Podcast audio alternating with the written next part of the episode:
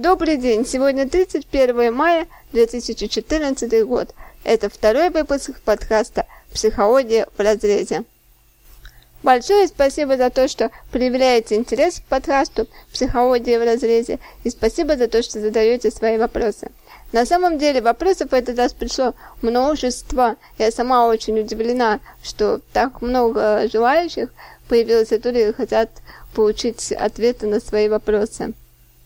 Но я решила поступить немножечко иначе, так как многие вопросы повторяются из раза в раз. Наверное, сначала в моей практике мне задают практически одни и те же вопросы, очень часто, и поэтому, наверное, первые свои выпуски я посвящу именно обсуждению э, этих вопросов. Конечно же, если у вас э, появляются темы или вопросы, о которых вы хотели, чтобы я рассказала, присылайте их мне через соцсети, которые указаны в моем профиле. Ну, начну я, наверное, от свежего вопроса, который актуален именно сейчас, именно в это время, когда школьники заканчивают школу.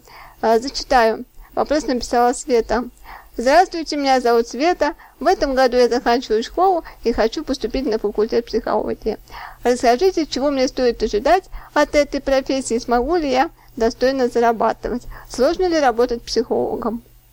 Тут на этот вопрос однозначного ответа нету. Единственное, что я могу сказать, то, что стоит ожидать от этой работы, это то, что вы всегда будете на работе. А если вы выбрали работу психологом, а если вы выбрали эту профессию, то так уж получилось, что даже заканчивая работу, а, когда вы идете отдыхать, когда у вас выходной день, вы все равно будете думать о своих клиентах, о своих консультациях, о следующих консультациях, что и как. Вы даже будете отвечать на какие-то вопросы своих клиентов свое нерабочее, как вы считаете, время. Но это уже такие, наверное, издержки профессии. По крайней мере, у меня так. Не знаю, возможно, а, другие мои коллеги как-то по-другому относятся к своей работе, но раз задают вопрос непосредственно мне, то на него я отвечаю. А насчет э, заработка психолога, наверное, к сожалению, в нашей стране так уж завелось, что тут уже зависит не от знаний, а не от того, сколько ты знаешь о психологии и насколько ты разбираешься в этой теме. Тут, наверное, все зависит от того, какой ты человек, сколько в тебе там смелости, наглости, хитрости. От этого и складывается а, будет ваша зарплата? Однозначно тут трудно ответить. Самый частый запрос, с которым люди обращаются ко мне, это примерно звучит следующим образом. «А, здравствуйте, я умираю от любви, не могу, а, не знаю, что мне делать, он, она меня бросила, а, как мне его ее вернуть, иначе я умру, ну все, конец, я умираю. На самом деле хочу сразу ответить, от любви еще никто не умирал. Ведь умирают-то от глупости, а не от любви. И что же тут делать, спросите вы? А, тут можно ответить на этот вопрос а, двумя способами. Очень коротко и более развернуто. Если очень коротко, то что нужно сделать? Разочароваться. Я не шучу, да, именно разочароваться. Когда приходит разочарование, то и проходит это все волшебство любви. Но это если коротко, а сейчас более подробно. У каждого из нас есть своя устоявшаяся проекция того человека, который хочет и который должен с нами быть. А, вы знаете какие-нибудь черты характера, вы знаете его какие-то особенности, привычки.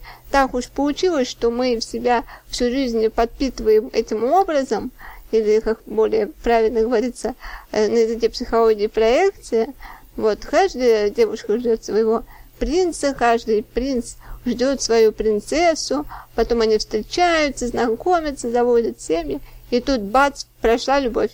Кто-то кого-то оставил, и начинается. А, ну, что на самом деле нужно сделать? Конечно же, избавиться от своей проекции, осознать ситуацию, а, посмотреть на своего партнера реальным взглядом, на того, кто вас оставил. А, то есть посмотреть, та, тот ваш идеал любимого человека, которого вы любите, это действительно ли он или нет? Или это всего лишь а, совершенно другая личность со своими какими-то характерами и привычками, а вы пытаетесь э, на него повесить э, свою проекцию. Это на самом деле очень сложно сделать самому. Именно поэтому и обращаются к психологу. А на самом деле, когда ко мне приходят, я не даю каких-то конкретных советов в данной ситуации. Я всего лишь просто помогаю своему клиенту увидеть ситуацию с разных сторон и взглянуть на нее более объективно, без пелены проекции. Дальше спросите, ну что же делать? Вот я разочаровался или разочаровалась, проекцию сняла с этого своего любимого или уже нелюбимого человека, но вот все равно тянет к нему, все равно э, хочется быть с ним, хочется вернуть, и обидно то, что э, вот меня бросили, к примеру, да, а что тут делать? То тут просто нужно время, время, чтобы переварить эти эмоции, э, время, чтобы что-то новое увидеть. Возможно, это будет тот самый момент, когда вы научитесь видеть реального человека, а не только свою проекцию, и любить реальных людей, а не свой образ. Дальше обычно следует э, такой вопрос, и как долго это мое состояние будет длиться, как долго я буду страдать, как долго я буду забывать. На самом деле вопрос очень индивидуален, и в каждой ситуации бывает по-разному, но судя из моей практики, то где-то человек забывает другого человека через год полностью, а при обращении к специалисту, то намного быстрее все это проходит и более безболезненно. Но стоит помнить, не нужно себя торопить и вот э, вести отчет, ага, осталось 11 месяцев, 10, 9 и так далее. Нужно просто жить. Нужно продолжать жить, несмотря ни на что. Искать что-то новое и интересное.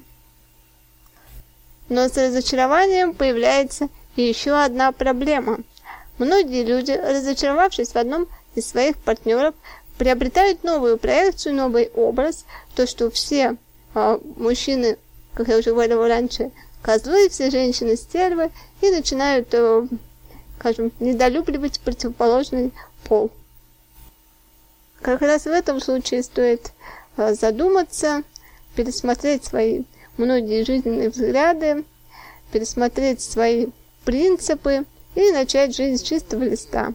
Обижаться ни на кого не нужно, обиды проблему не решаются, а вот как с ней справиться, с этой обидой, думаю, в следующий выпуск посвящу теме обиды. Но это же будет потом. Спасибо всем за внимание. Продолжайте задавать свои вопросы. А на этом второй выпуск «Психология в разрезе» заканчивается. Всем пока-пока.